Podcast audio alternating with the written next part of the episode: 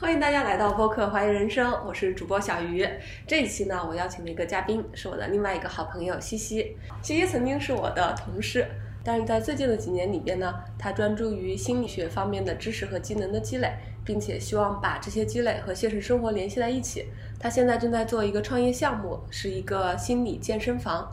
那西西来跟大家打个招呼吧。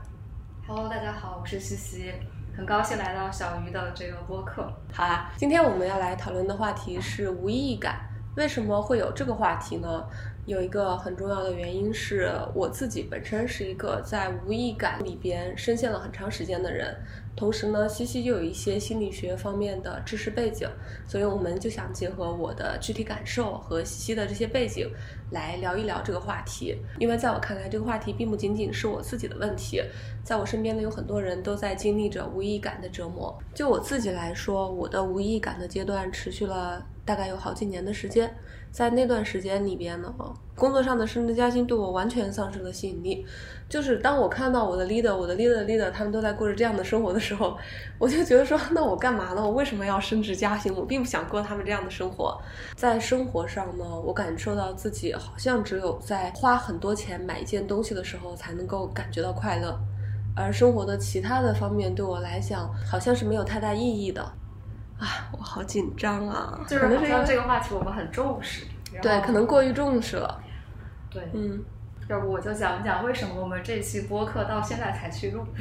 可以可以。其实小鱼跟我很早以前就约好了，我们要一起来做一期跟心理学相关的播客，但是这个事情被我们从大概三月份一直推迟到现在，就是六月六月份了，已经大概有三个月的时间。对，然后我在想，其实对于两个还是有一定执行力的人来讲的话，为什么这个事情会是这个样子的？可能很大的原因还是在于说，我们会觉得这个主题对于大家来讲都会非常的有共鸣，包括我们两个人自己本身在内，所以我们总是希望好像要充分的去准备这个主题，然后再来开启一期播客的录制。但是后来我们就发现，好像 始终没有办法准备到那个点，对吗？对，然后反而让这个事情好像变成了一个好像也没有开始，然后就也没什么意义吧，就是这样 走下去的话，一件始终无法开始的事情。所以就觉得无论怎么样，可能可以尝试去录这期的播客。我相信这种分享，无论是说在情感上跟大家的一些共鸣，还是说在我们有限的范围之内，可能可以去给予一些理论知识或者是一些解决方案的支持，它可能都是对于我们自身而言也是有意义的一件事情。然后也希望对于我们的听众来讲，可以提供到一定的帮助。嗯，所以我们来了。但是这期播客，说实话，我真的非常紧张，因为我真的很在意这个话题，因为这个曾经是困扰了我生命中很长一段时间的命题。嗯，对于我来讲也是一样。刚刚小鱼提到有一个状态，就是在公司里会看到他自己的 leader，还有他的 leader 的老板，他好像都觉得这些人的生活没有那么值得羡慕，所以说好像自己也失去了所谓的向上的这种奋斗的动力。对，我是对这个感觉特别感同身受的 而且而且好像是从我开始工作以后，大概四五年，我就已经有强烈的这样子的感觉，就是我刚作为一个新人加入一个。其实我们也都可以自曝背景，就是互联网大厂的时候，嗯，实际上基本上一直都过的是九九六这样子的一个生活。然后这个也跟很多现在在讨论无意义感的年轻人过的生活和工作是类似的嘛。其实一开始的话，还是会觉得比较有向上的一个动力，不管是在项目中去证明自己，还是得到比如说一些相对来讲权威的一些肯定。没有错。对，嗯，刚开始的时候确实是这样对的。对对对，尤其是作为一个可能所谓大家口中里面的一个好学生背景出身的人，对还是希望能在一个新的环境获得认可，同时也得到一些能力上的提高。但是后面工作了工作了，就会觉得好像这不是我想要的一个生活状态，而且从心底来说，我也没有觉得。一个人必须要一直不断的去九九六，所谓保持一个奋斗者的状态，然后一直持续终生。那他的生活到底是什么样子的呢？他的生活就只有九九六和工作和无限的 KPI 吗？这个就是我当时感觉到的非常大的一个问题，就是一想到这样的生活前景，都感觉到非常绝望。对，而且觉得有点荒谬。没错，但是在很长的一段时间，我非常理解为什么会由于这样子的一些观察而陷入到痛苦，因为我自己当时的感受也是觉得，好像这样子不是我想要的。但是我又觉得是不是因为我还是不够努力啊，或者是没有考虑清楚？那我好像也能够在这些工作中得到更多的锻炼跟成长，甚至获取更高的位置。难道我现在就是要放弃吗？就是我会非常的难受的一个很大的原因，就是在于不知道自己究竟该做什么样的选择，以及说这个选择对不对，是所谓的跟着潮流走，还是说我可以跟着自己的内心去，有的时候去休息，有的时候去玩，有的时候甚至是在上班的时候摸鱼，而不感觉到愧疚。所以这个就是你的无意感的来源吗？我觉得无意感来源可能是，其实很小的时候可能就会有，包括说可能在父母要求放弃一些兴趣爱好，而要去做所谓正确的学习相关的事情的时候，只不过说在工作上，他可能就是让我第一次如此近距离的觉察到了这个感觉，以及我可能已经有点没有办法忍受这样子的一种处境，所以要经过了非常久的一个挣扎，嗯。我自己对无意的感受也是从很小的时候就有的，但小的时候一般是当我看完一本我自己非常爱看的书的时候，从那本书中走出来的时候，我会觉得整个世界都失去了意义。长大之后呢，我除了刚刚在工作上面讲的跟西西一样的这种状态之外，同时我感觉到我的生活还有我周围的关系，似乎都跟我希望的有很大的差距。可能我。所向往的那种关系，我觉得只有书中才有，或者说，即使现实生活中存在，它也只会存在在一个非常短暂的瞬间。比如说，可能成年以后，能够唯一让我感觉到激动的事情就是爱情的感觉了。它可以让我在短期之内感受到自己的独特性，但是同时，我也非常清醒的知道，这个东西它和我的现实生活中是相背离的。也就是说，我向往的那些东西，它或者是虚假的，或者是转瞬即逝的。但是我的现实生活又要求我持续的存在，所以这个就构成了我生活中的一个很重要的无意义感。这样的话，我就整个人陷入的一个矛盾之中，就是似乎我的人生的意义就只在于追求那些瞬时性的东西，可是它和我漫长的人生之间存在无法化解的矛盾。而工作只是我的这种矛盾中间的一个侧面。并且工作可能是我比较早就清醒的意识到这个矛盾的地方所在，因为我非常明确的知道那种工作状态真的不是我所向往的。嗯，但是呢，我所向往什么？对，所以就听起来好像就是一种整个的人生的状态是一种被切割的感觉。对，就是在些许的时候能够感受到一些情绪，就是尤其是一些比如开心一点的这种积极的情绪，但是在绝大部分的时候好像。又只能这么按部就班的过着，没错。然后这种按部就班的过着，又明确了已经知道了，其实自己并不喜欢。我其实也有很强烈的一个画面感，因为我想到了我当时从第一家公司离职的一件事情。我不是一个平常记忆力特别好的人，但是那个事情我一直都记得。当时离职完了之后，是一个下午走出来，大概可能五六点钟吧。那是我第一次看到那个城市的夕阳，在那个地方已经工作了三年多的时间。然后从来没有看到过那个城市六七点钟的一个样子。当时我的，因为我还没有对自己进行过一些后面接受了心理学的训练，也就是说，那个时候我对自己的情绪啊、感受啊，还不是说很有觉察。但是那个时候的一种超级悲凉的感觉，到现在我都记得。我就会觉得，好像我虽然在工作上取得了一点成绩，但是三年了，我居然是这样过日子，我简直是太可悲了。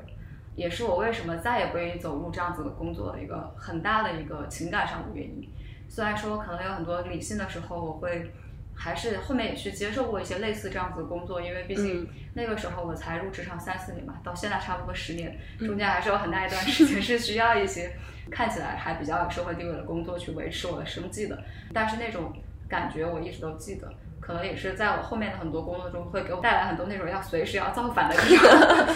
所以我觉得我可能在这方面是能够理解你的刚刚说的那种工作是那一个状态，只有在一些瞬时的时候能感觉到一点美好，但是好像又没有办法的这样一种强烈的那种情绪。所以我们要不来聊一聊无意感是怎么产生的吧？嗯，好。其实我感觉我是在平常的一个思考中也有很多自己的一些想法，但是为了这一期播客，因为播客 可能会有更多的一些听众朋友们会听到，所以我也专门去查阅了一下相关的文献。然后我就发现，最近十年的一个研究其实是跟无意义感这个话题比较相关的。然后它有一个理论，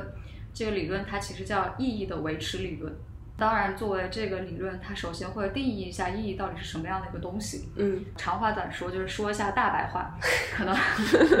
因为定义通常来讲相对而言是比较拗口的，对啊但是经过我可能并不一定那么严谨的一个理解，我认为它对意义的一个定义呢，就是指说它是把这个意义的本质是视为你需要跟别人产生联系，跟别的地点、事物和思想可以按照你预期的一个方式去组成相关的连接。所以这里有个很关键词，就是按照你预期的方式。对，因为他后面也有去解释这个事情，就是说后续这个东西它可能会发展为一个个体他自己的一个价值观和行动准则，所以这个好像也就能解释为什么我们生活中很多人都会说，哎呀，我觉得好没意思啊，好没有意义啊。但是好像每个人定义的无意义又有一点区别，对，原因就是每个人他自己在过去的经历中形成的价值观和他想要的一个行动方式。肯定是有所区别的。那么一旦不符合他想要的，他可能就会觉得没有意义。对，所以我们在讨论无意义的时候，可能讨论的并不是完全一致的一个事情或者感受，但是好像很多人都会说，我觉得没有意义。但说没有意义这件事情，其实也代表着它背后还没有形成这样的一个价值观和行动准则，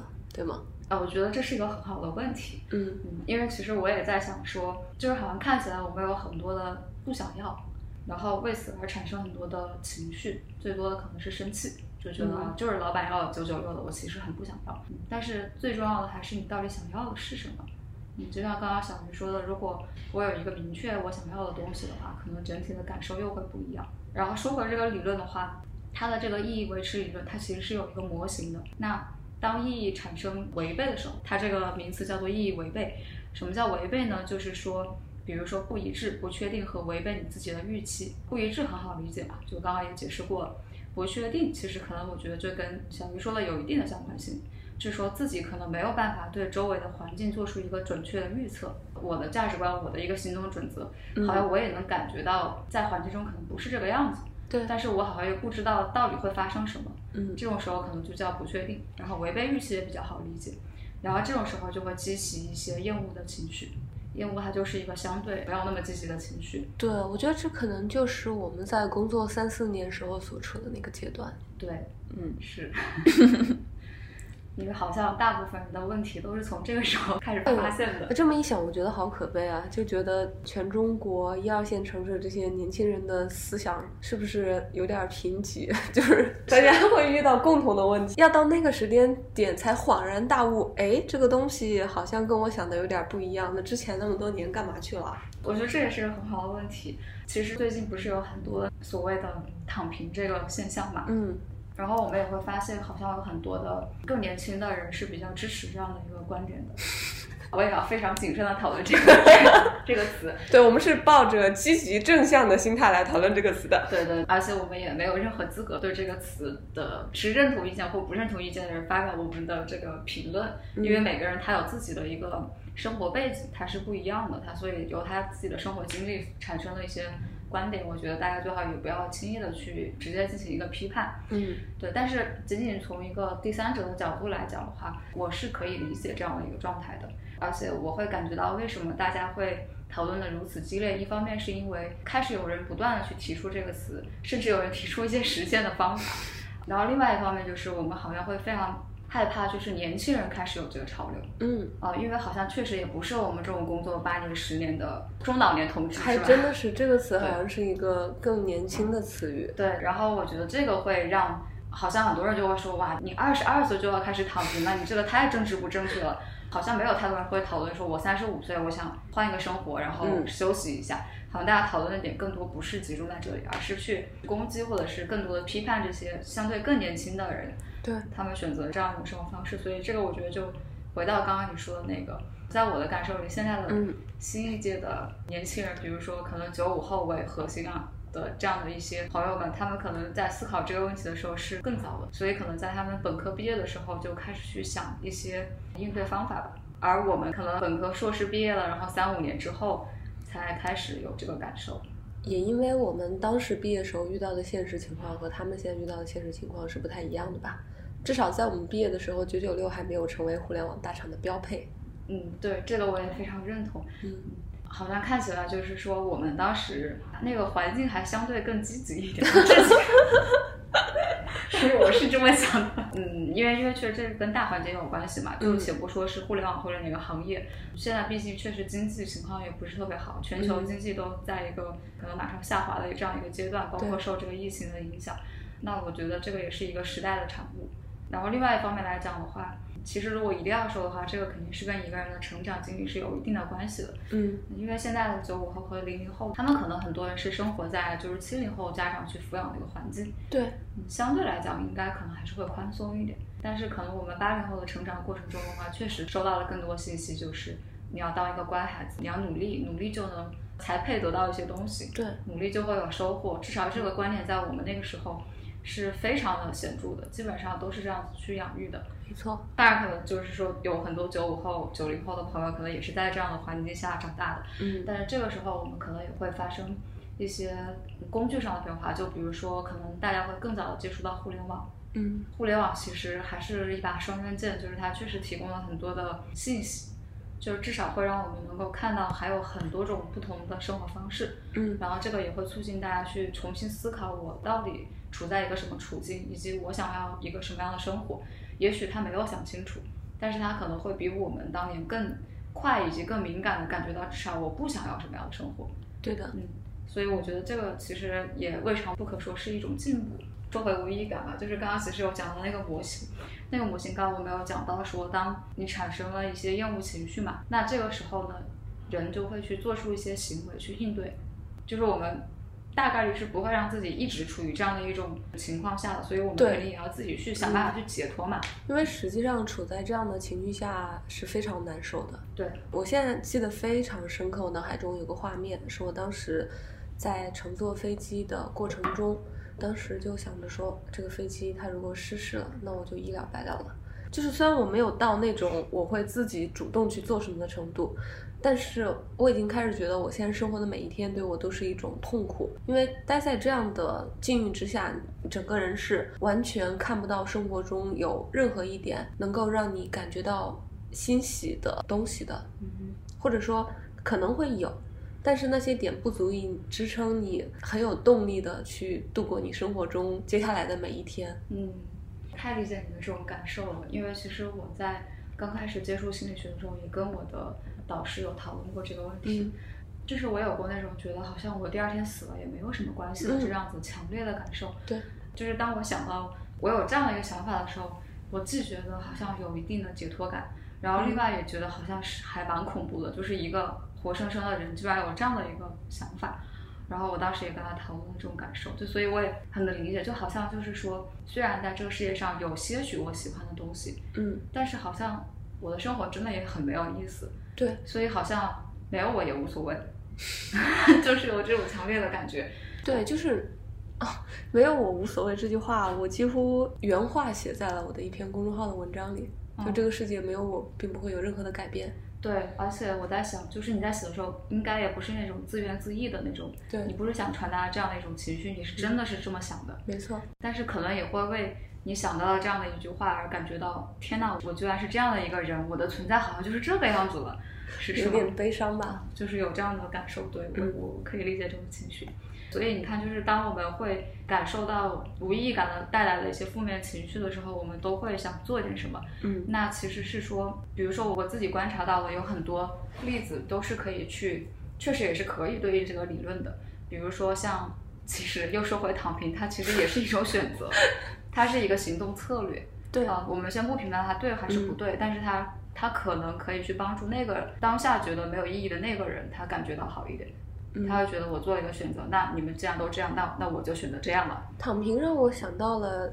九十年代日本的一部日剧，叫《悠长假期》。嗯，悠长假期里面有一句台词，就是当你遇到了不顺利的事，就停下来休息一下，就当是上天赐予你的悠长假期。嗯，这个好像还挺火的。对，对，所以它应该也是激起了很多人的共鸣。嗯，就是可能有的人他没有。条件也没有勇气去做这个事情，但是大家对这句话其实是有感觉的。是的，嗯，对。那另外一方面，其实我们也会看到有些人他选择更加的奋斗。我在一些公众号里看到，就只要我卷的足够快，就没有人能卷上我。就是其实这个不失也是为一种选择，只是说可能在社会价值观看来，好像。大家是更认同这样的一种选择的。但是在这个心理模式看起来，其实两种都是去应对的一种心理模式，嗯而且可能也并不一定后者就是那个所谓的奋斗者，他真的没有内心的痛苦，他可能比别人更痛苦，对，或者他压抑了自己的痛苦。当然，我们也不能排斥说有一些人，啊，他真的是很喜欢这个，每个人都是因人而异的，嗯只是说就是其实当有些人去攻击这些所谓的奋斗者的时候，他很难去考虑到其实对方可能也有他的崎岖感受，他也有他的痛苦，他会被忽视掉，对。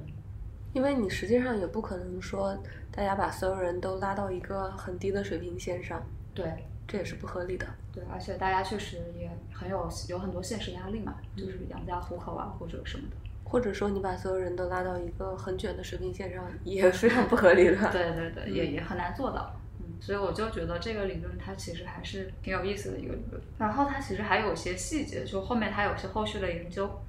呃，就是说到意义感是来自于哪些方面，我觉得这些可能也可以给我们一些启示。它主要提到的是四个方面，一个是来自于自尊，嗯自尊的建立，然后另外一个是来自于确定感，嗯然后还有就是来自于归属感，还有就是要象征性的不朽。嗯，象征性的不朽这个词还蛮有意思的，你能解释一下吗？我没有去专门的一一核实这个词所有的内涵，嗯但是我看到这个词的时候，我会马上直觉的想到死亡焦虑，因为死亡焦虑是心理学、包括社会学，可能包括人类学都会去很关注的一个问题。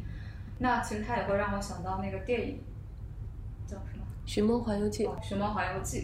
这个电影当时它就有其实是讨论了一个关于死亡的话题嘛，嗯他当时就讨论到一个人的死其实是分三个阶段的。第一次就是当你的心跳停止、嗯呼吸消失的时候，你在生物学上就是死亡了嘛。对，第二次的时候可能是你的葬礼，就是一些跟你有关系的人，他们会出席你的葬礼，然后他们宣告你确实离去了，他们会缅怀你。嗯第三次的时候，就是世界上最后一个记得你的人都会把你忘掉，那你就好像真的不存在了，好像从来没有来过一样。这个例子就是我觉得是可以有助于我们去理解象征性的不朽的。具体点来讲的话，就比如说很多人可能在六十多岁的时候开始去写自己的一生的回忆录，嗯那这样的一个著作留在世界上，对于他来讲，其实就是留了一部分他的象征性的不朽的这种存在，呃，在这个世界上。是对，然后还有一部分人可能也会在六七十岁的时候开始创业，那其实也是在对抗他自己的一个死亡焦虑，就很难说中间是没有这个影子的。就是在中国古代社会里边，就非常宣扬那种士大夫精神对，就是不求利但是为民的这种 对价值取向。对其实可能也是这个东西吧。嗯，所以其实会发现中外就是人性这一块确实还是相通的，嗯，这个就是意义的一个维持理论。所以当我们在你刚刚讲到的几个点都没有办法满足的时候，就会产生很强的无意义感。所以人在年轻的时候会更容易感觉到无意义感吧，因为你刚刚讲的四个点：自尊、确定感、归属感和象征性的不朽，可能在二十多岁的时候，不见得都是能够拥有这些东西的。至少说，在象征性的不朽和归属这两个点上面，应该距离二十岁的人都还挺远的。不过我自己有一个感觉啊，嗯就是可能年轻的时候，就包括可能以我们自己为例子，无意义感没有出现在我们二十二三岁的时候，是因为嗯那个时候，除非我们在职场上受到 PUA 之类的，就直接威胁到自尊这一块，就没有怎么太受到一个威胁。与此同时的话，其实我们的确定感是比较强的。如果你是在一个体制之内的话，呃，不只是只在体制之内，嗯而是在中国的这样的一个应试教育的一个大的背景下，大部分人他还是至少可能到二十岁左右，他都会觉得比较确定，嗯，就是我要把这个成绩尽量的去搞好，然后尽量的去考一个好学校。所以我是蛮愿意去聊这个话题的一个原因，是因为在我最近接触到的很多个来访者当中，嗯，我会发现他们有一个共同的用户画像，嗯。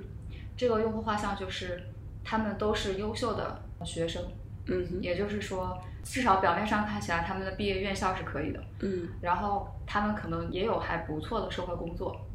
然后他们都在大概二十五六岁开始来寻求心理咨询的帮助，没有什么特别的在工作上或者在生活上发生了，好像就是有一个所谓的那种特定的刺激性事件，嗯而是他长期的感觉到我的生活很没有意思，嗯有一种长期的那种负性情绪体验。对，因为在这个阶段的时候，他的确定感和归属感都开始丧失了，自尊可能也会受到打击。对有些人来说，对，是的。其实我们后来谈到最后，发现这是很典型的一个共性，就是你刚刚说的，他的确定感，还有他的这种归属感，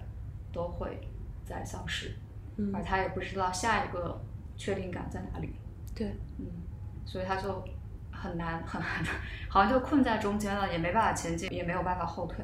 嗯，但是他就会很明显的感觉到自己现在的这样一个状态是不太 OK 的，不太对的，他想要去改改正或者调整。嗯，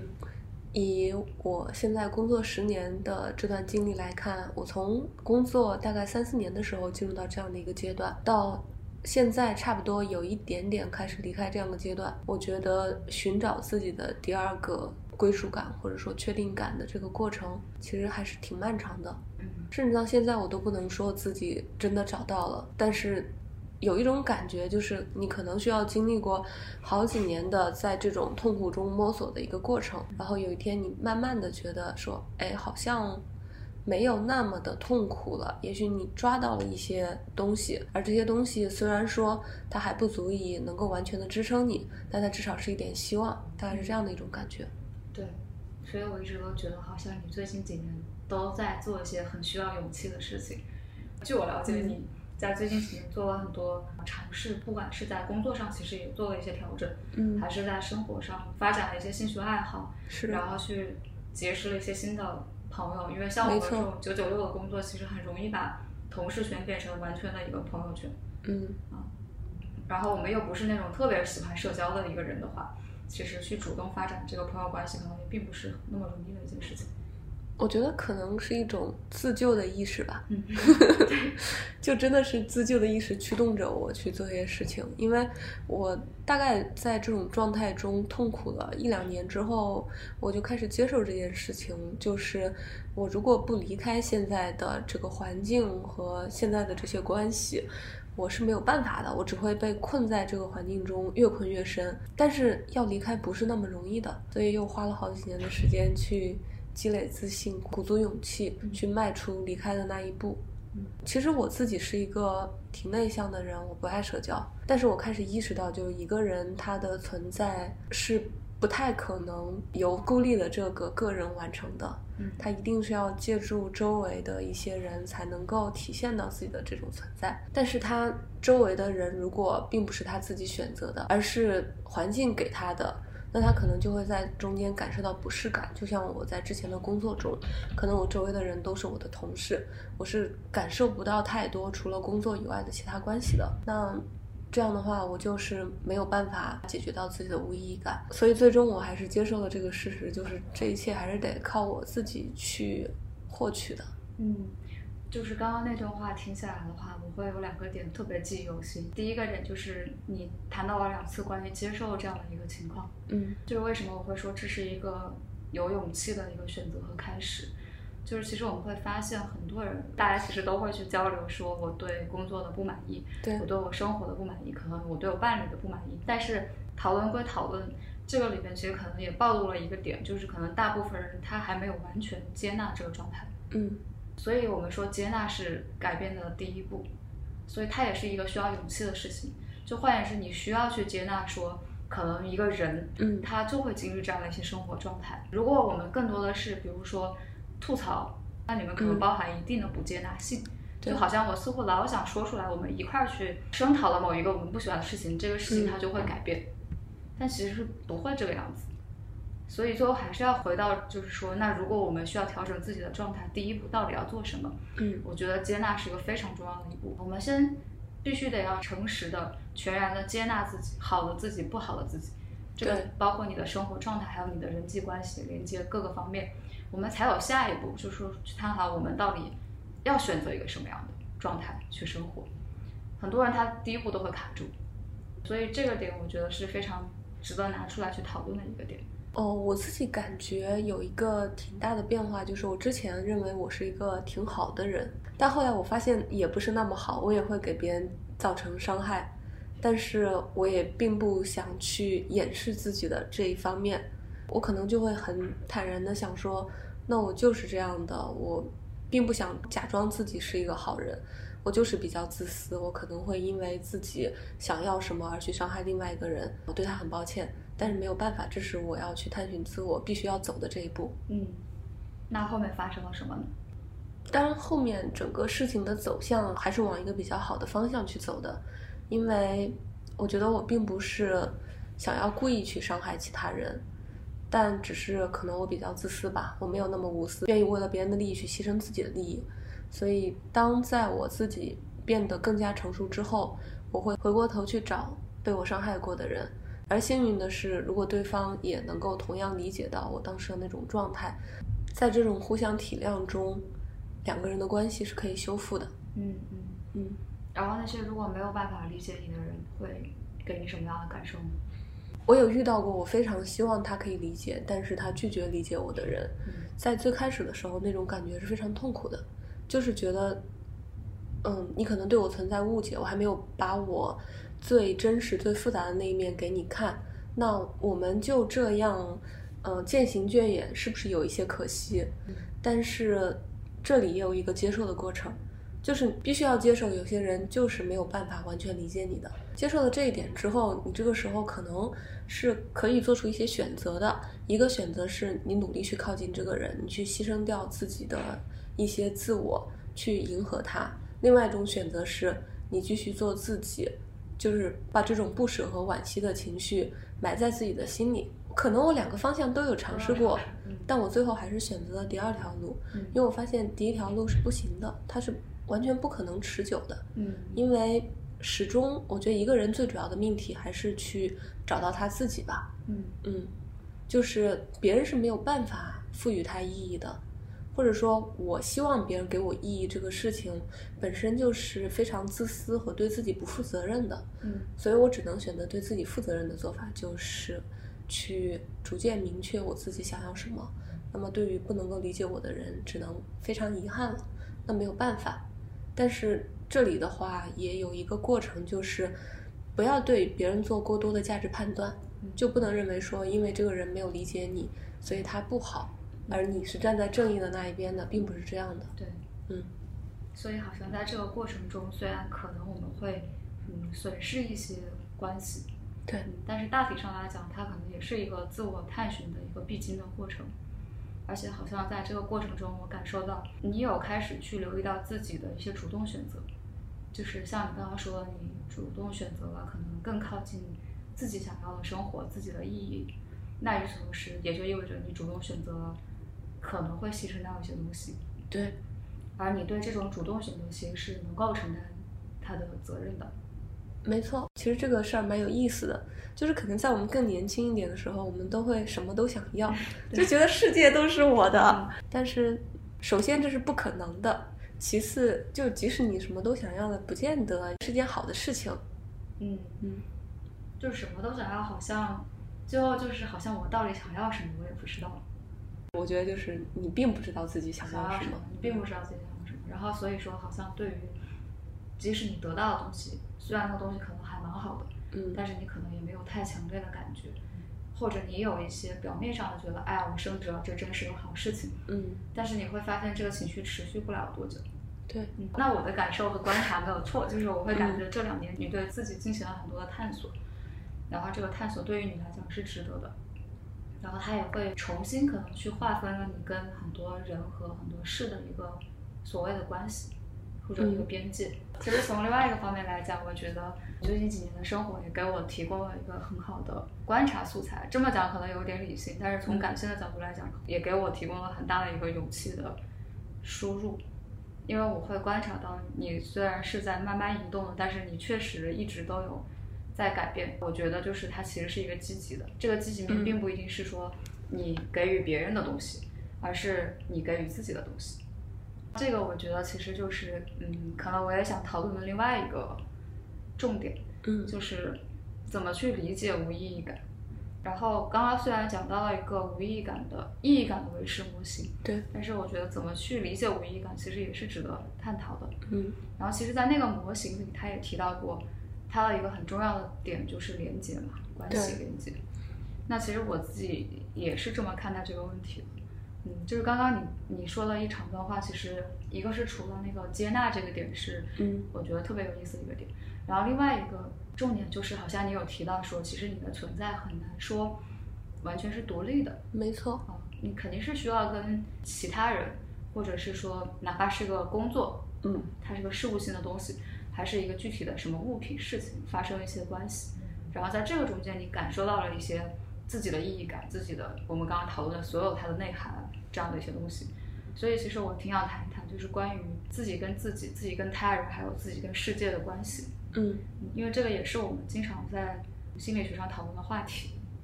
那当然，最重要的其实是自己跟自己的关系。对，嗯，就是我自己觉得，可能很多人在成长的过程中比较重视的是自己跟他人的关系，对，比如说会讨好一些权威者，嗯或者是说，包括可能比较容易激起情绪的，也是跟亲密关系中间发生的一些事情，那是自己跟他人的关系。但是所有自己跟他人的关系背后，其实都有自己对自己的关系。也就是说，我到底是一个什么样的人？我想要怎么样？所以像刚刚你说，你在很多的选择里面，你主动选择我先活成自己，嗯我不能在在各个不同的场景里面去变换，然后去迁就。我先保证我自己这个部分给安定下来，这个其实是比较有意思也有意义的一件事情。自己跟自己的关系的话，其实也有一些例子，比如说一个人他可能在公司里面跟别人闹不愉快了，然后这个人他可能就会一会儿自我批评，尤其是那个跟他闹不愉快的人，如果是个领导或者是嗯什么之类的话，但是过了一会儿，他可能又会觉得凭什么？嗯，哎对，凭什么这样对我？我为什么要听你的？对吧？啊，这个就很有意思。最后就是，如果思考的再深入一点的时候，因为因为就我有一些朋友跟我讲说，到了晚上睡不着，然后我说你睡不着，到底是生气这件事情，还是生气这个领导，还是生气什么别的？嗯他说不，已经过了前面两茬，对，我最后就在生气，气我到底想干嘛？他已经没有那个领导的事儿了，也没有这个事情具体的事了，嗯而是他开始去想，他气自己，他指向了内部，指向了自己。那其实就是会为自己的捉摸不定和自己的需求感到一些负面的情绪，而这种情绪往往是焦虑、自责、自责有很大的一部分，对嗯愧疚、自我厌恶，就感觉我明天不会更好。然后进而就会去考虑说，我怎么回事儿？我这个人怎么怎么样，什么什么之类的。对，然后哎，马上就开始自我攻击了，对，所以我们会发现，其实事情它是一个客观的事情，它存在，但是后面我们会有一系列的想法，然后它也很微妙。其实是这些想法最后和我们对自己的无意义感会有更深的关联，而不是具体惹恼你的那个人、或者当时的那件事情。所以，好像在心理学上，这个也是叫一种自我感的丧失。嗯自我感丧失的时候，人很容易感觉到什么事情都没有意义，世界都没有意义，生活也没有意义，因为他自己都已经不知道自己是处在哪个位置，嗯所以就很难。然后跟他人的关系其实也是这样，我们会发现，就是实际上就像你刚刚说的，你去真正的感受生活，有的时候是通过他人的，可以说他人也是一个媒介。比如说你跟另外一个人组成了一个很好的亲密关系，你们形成了一个家庭，你们有了孩子，嗯，这些都是生老病死的一个大部分人的一个必经阶段，对吧？对，那他他其实就是通过跟他的伴侣和他的孩子，又去重新感受这个世界。特别是孩子，其实是一个非常好的，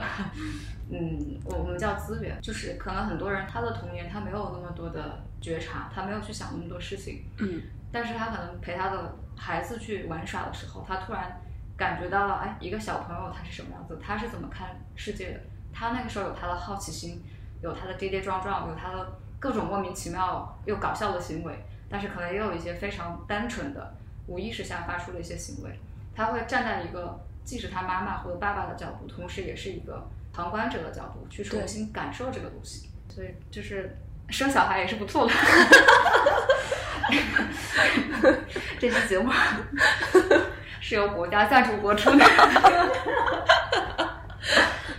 当然，小孩可能是关系中的一个特例，嗯但是其实这个例子它的本质也是可以平行的迁移到其他的这种比较亲近的关系中去的。嗯，但是我想说的就是，不是所有的关系都是对自己有益的，嗯有一些关系是对自己会有损耗的。嗯为什么说跟小孩子的关系是一种非常美好的关系？是因为在这个关系中的两个人，你和你的孩子，你们对彼此都是怀有爱意的，所以在这样的一种关系中，你才可能感觉到美好。但如果说两个人之间的关系是非常表面的，就看似非常亲密，但其实两个人都只不过是把对方当成工具，嗯希望能够通过对方来拓展自己看世界的疆界，希望能够通过对方这个人去见识到另外一种人生，而在这样的一种目的背后，并不抱有对对方的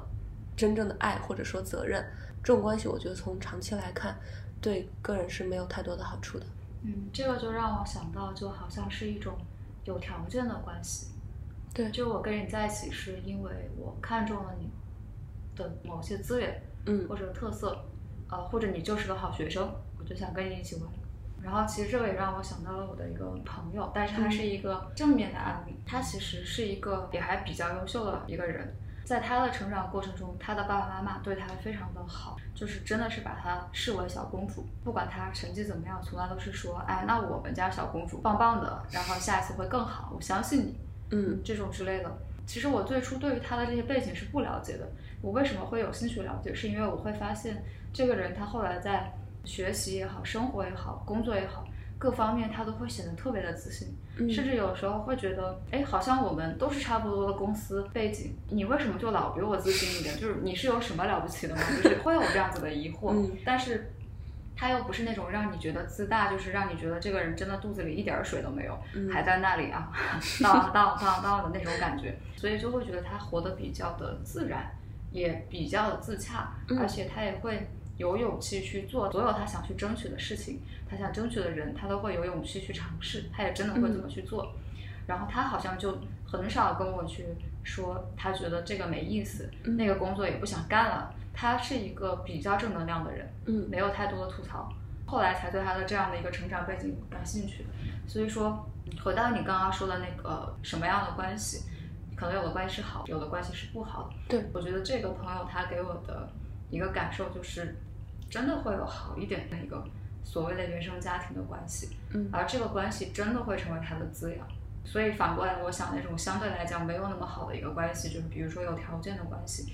它可能确实会也带来一些影响。或者说你想从别人身上去获得什么，嗯这种带有非常功利性的目的的这种关系，其实我觉得投入时间在这样的关系上面是非常不划算的。嗯，还有一个点就是，好像即使拥有很多段这样子的关系，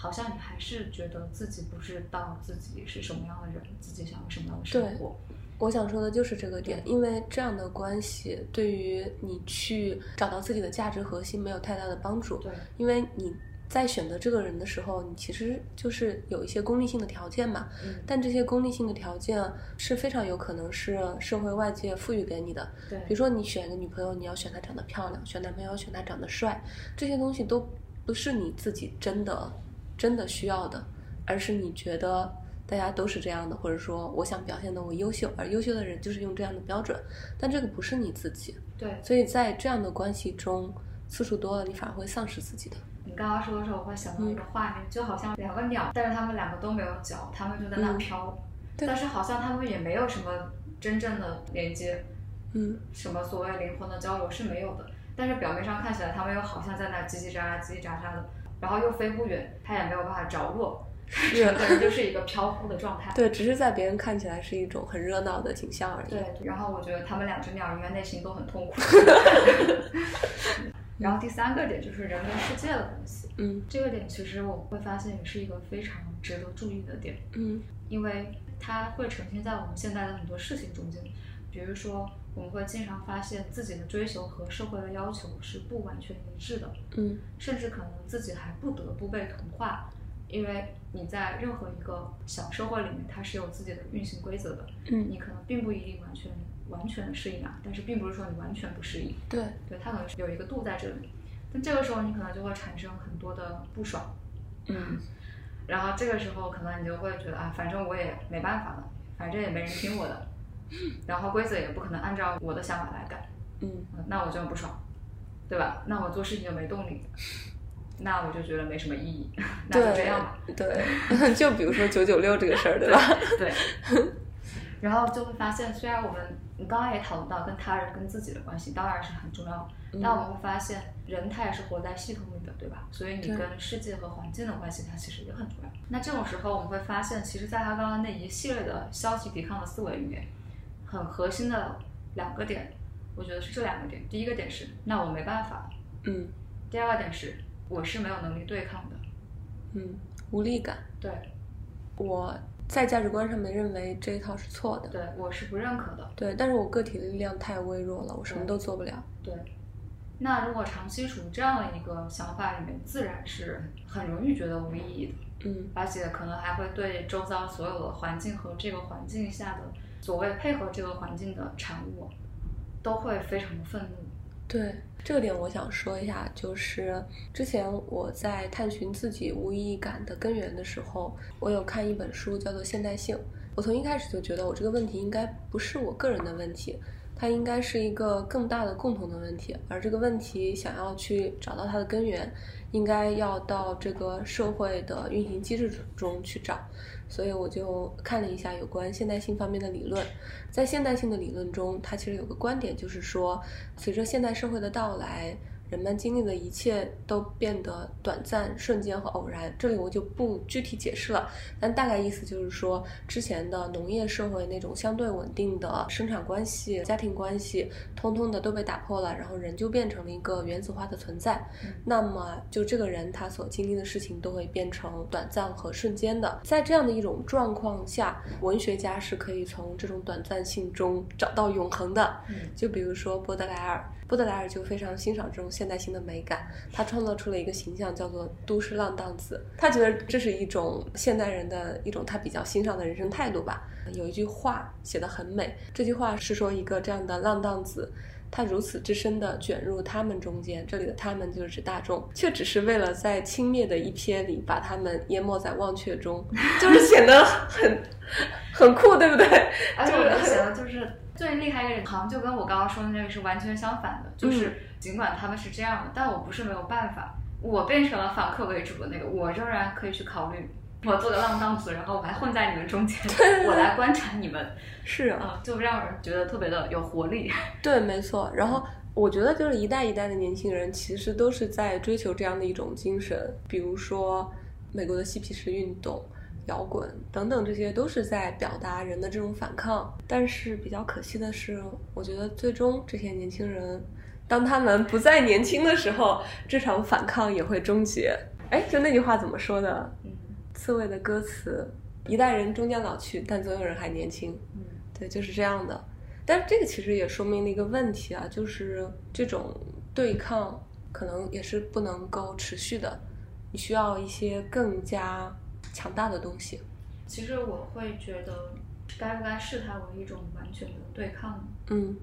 因为好像视为对抗的时候，有的时候会听起来有点被动。嗯，就我是那个受欺负的那一方，那个阶级，啊，我来，嗯我没有办法。我懂你的意思了。对嗯但是我觉得，你哪怕比如说，我们也说，好像有些摇滚青年，嗯二三十岁的时候，他看起来特别愤青，特别的，好像所谓的对抗。但是三十多岁以后，他就比较平和，对，甚至有一些自媒体会去讽刺他们，对吧？嗯？但是我并不这么觉得，我觉得，当然这个里面可能有些人他也是经历了很多痛苦，他可能到三十多四十岁也还没有想明白，嗯，但我也相信中间有很多人，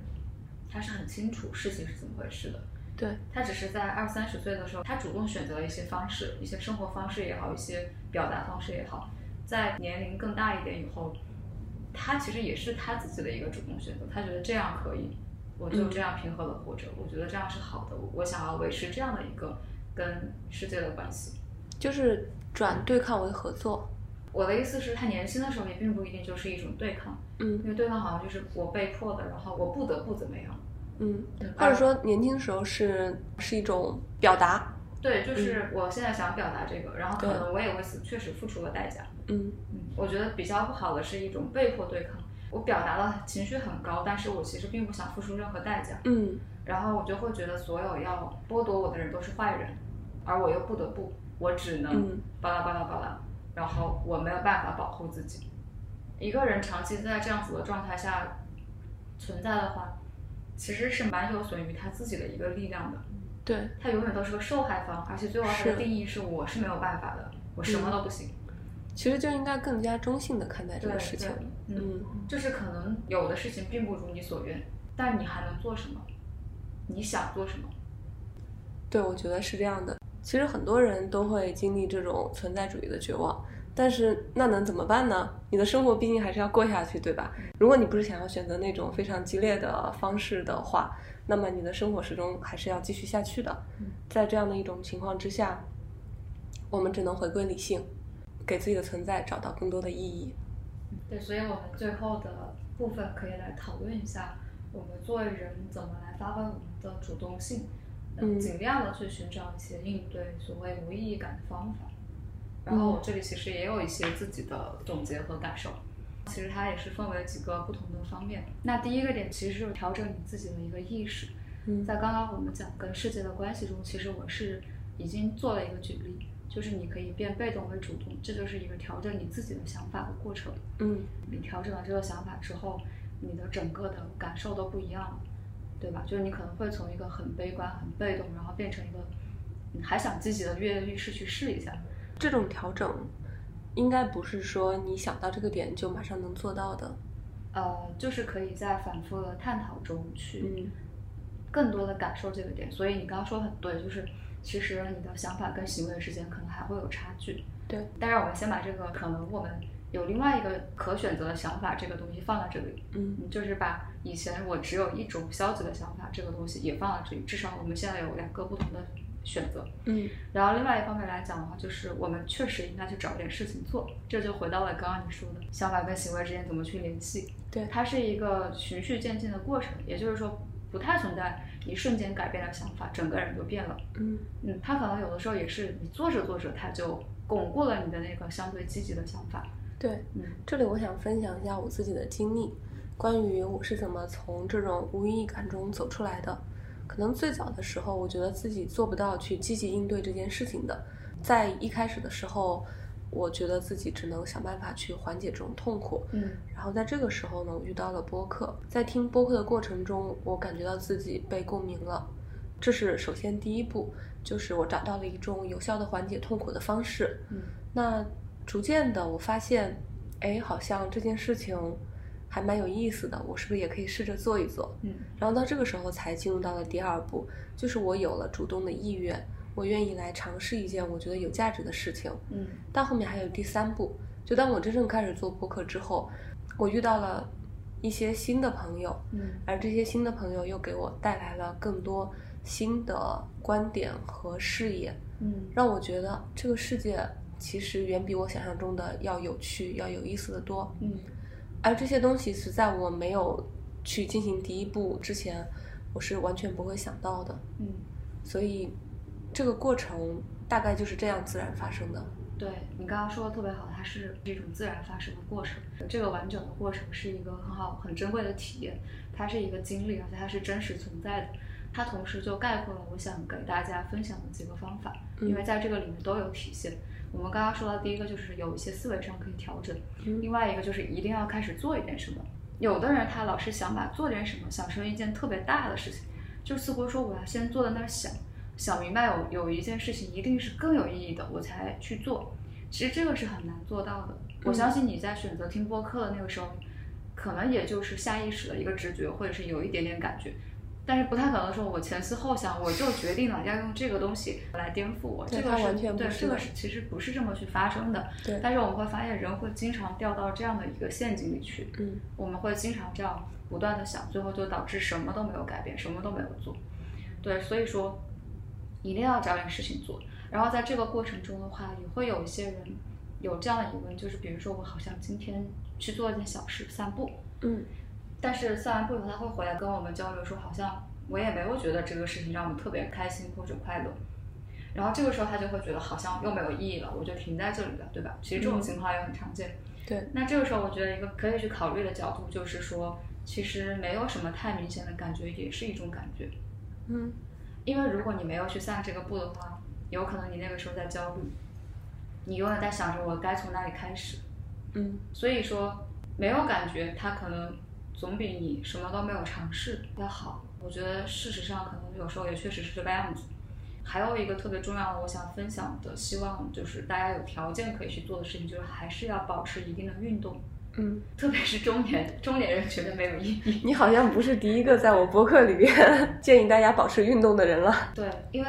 没有意义，它可能背后也有一个原因，就是我觉得我没什么活力，嗯我嗯，没什么精力，我没劲干这些事情。会有时候是会有这样的感觉。会有的生理上的感受，其实也是你去跟自己的关系的一个连接。你就是相对来讲，可能现在精力没有以前那么好了，它也是一个真实的，你需要去面对和接纳它。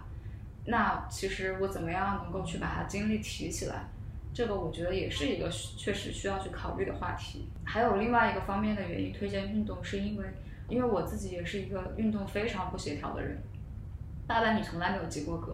几乎没有在运动中找到过任何乐趣。嗯但是在我有了这个认知以后，我还是去主动的接触了运动，所以就是我其实能理解那些不爱运动的人，但是我觉得有的时候也可以理性一下，就是我选择去尝试这个事情。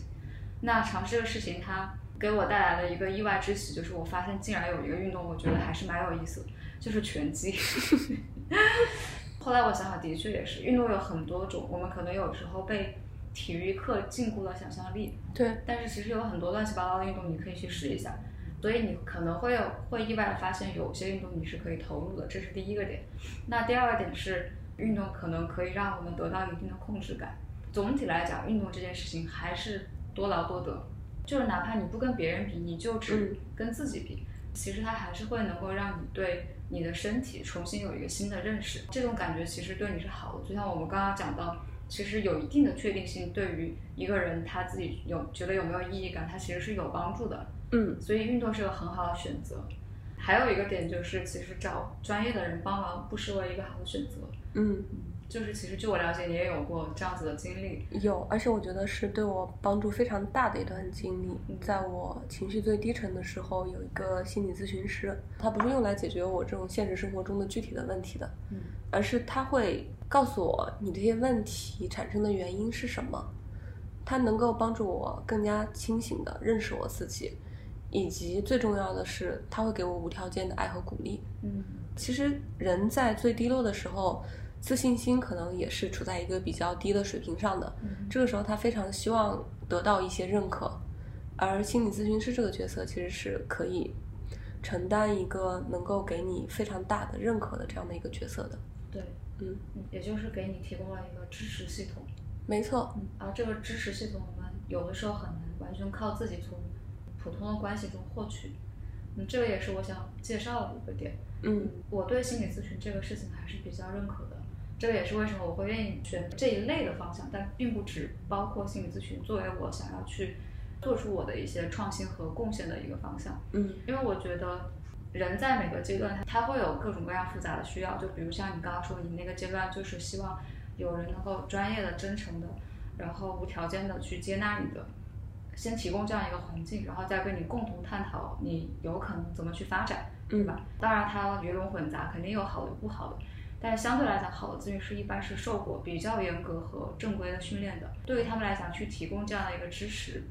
可能在技术操作上是会有一定的优势的。嗯另外就是也算是购买了一个服务，所以他在这个时间段之内，他是要全身心的去对待你的。有的时候朋友他确实没有办法做到，我觉得不管是朋友还是家人，他们在对待你的时候都很难不放下自己的 ego，不放下自己的个人判断。嗯，对，嗯所以，但是心理咨询师可以做到对你搁置判断。对，就是不评判是很重要的一个准则。然后在这个地方，我也想扩展讲一下，因为其实在我去开始涉猎这个领域之后，其实有很多的原来的同事有来问过我，不是一个两个，有大概两位数。但是他们会觉得心理咨询是不是就是我精神有毛病？嗯然后这个是一个很大的误区，尽管我知道可能有我们的很多听众他们是没有这个误区的，但是我还是想展开讲一讲，心理咨询它和精神科医生是有很大的区别的。嗯心理咨询更多的提供的是对你的一个整体的一个支持系统，它是通过跟你的聊天，可能帮助你看到一些你没有看到的点，然后帮助你更加的了解自己，更加的了解你跟你的父母、你的重要的人、他人，还有一些同事之间的关系啊，以及说可能你要去向哪里。当然，这是其中一个主题啊。有一些可能他会是聊一些更具体的事情，比如有人有失眠呀、或者什么之类的问题。但是精神科医生他可能更多的面对的是一些重性的精神疾病，比如说精神分裂。可能双向情感障碍这样的一些，一定需要用药物去进行一些辅助和控制的这样的一些疾病，嗯，这完全就是两码事情。然后，其实，在心理咨询这个领域里面的话，我们会发现很多的来访者经过心理咨询，首先他可能会自己变成一个更自洽的人，他会生活的更加幸福。其次，可能有一些人他还能提高他在工作中的绩效表现，它是一个跟现实生活很相关的一个体验吧。然后我自己其实也在这个接受训练的过程中，其实接受过心理咨询。然后我自己是这么看待这个问题的，就是专业的人做专业的事情，可能一个比较好的心理咨询也就一千块钱一次，这个据我了解已经算是比较资深的心理咨询师提供咨询的一个费用了，而且是在一二线城市。那可能我花几万块钱，我就能收获一个比较专业的角度，帮助我去全然的了解自己，这个我投资我觉得是值得的。就比起我可能找一百个朋友天天诉苦，它其实是效率高很多的。对，我觉得不妨去看一看，我们具体化一点看看，如果你需要这个服务，你需要其中哪一部分，它大概要花费你多少的一个代价，你的时间、你的精力和你的金钱，那这个代价对你来讲高不高效？其实也是可以从这个角度来考虑这个问题的。所以这个就是我想讲的，可以去寻求一些相对更专业的帮助。然后还有一个就是小鱼刚刚最后落脚的是说，其实你在做播客这个事情的时候，你会连接到一些新的朋友。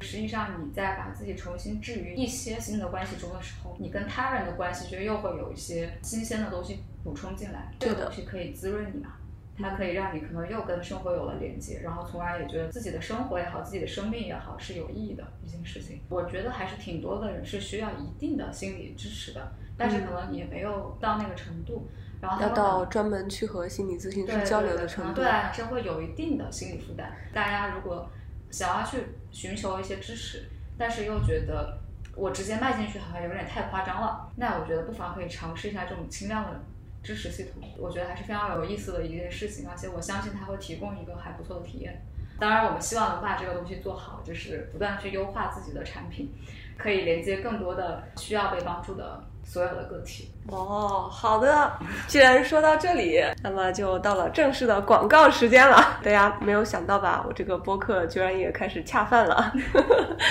为以后的恰饭打一个样板。我给大家介绍一下吧。西西现在在做的这个心理健身房呢，叫做自在心理。自在心理是以存在人本和现象学为理念的一家心理健身房，服务的产品包括了传统的心理咨询，有能够提高专注力和改善睡眠的正念冥想，还有。以追求表现提高为目标的心理技能团课等，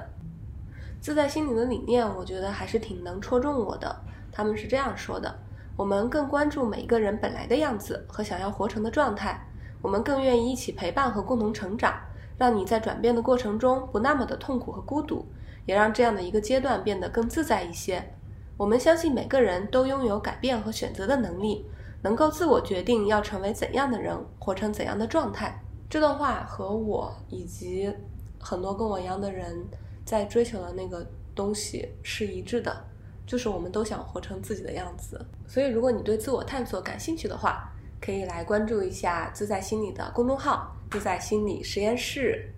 那么，今天我们这一期节目就到这里啦，好，拜拜，拜拜。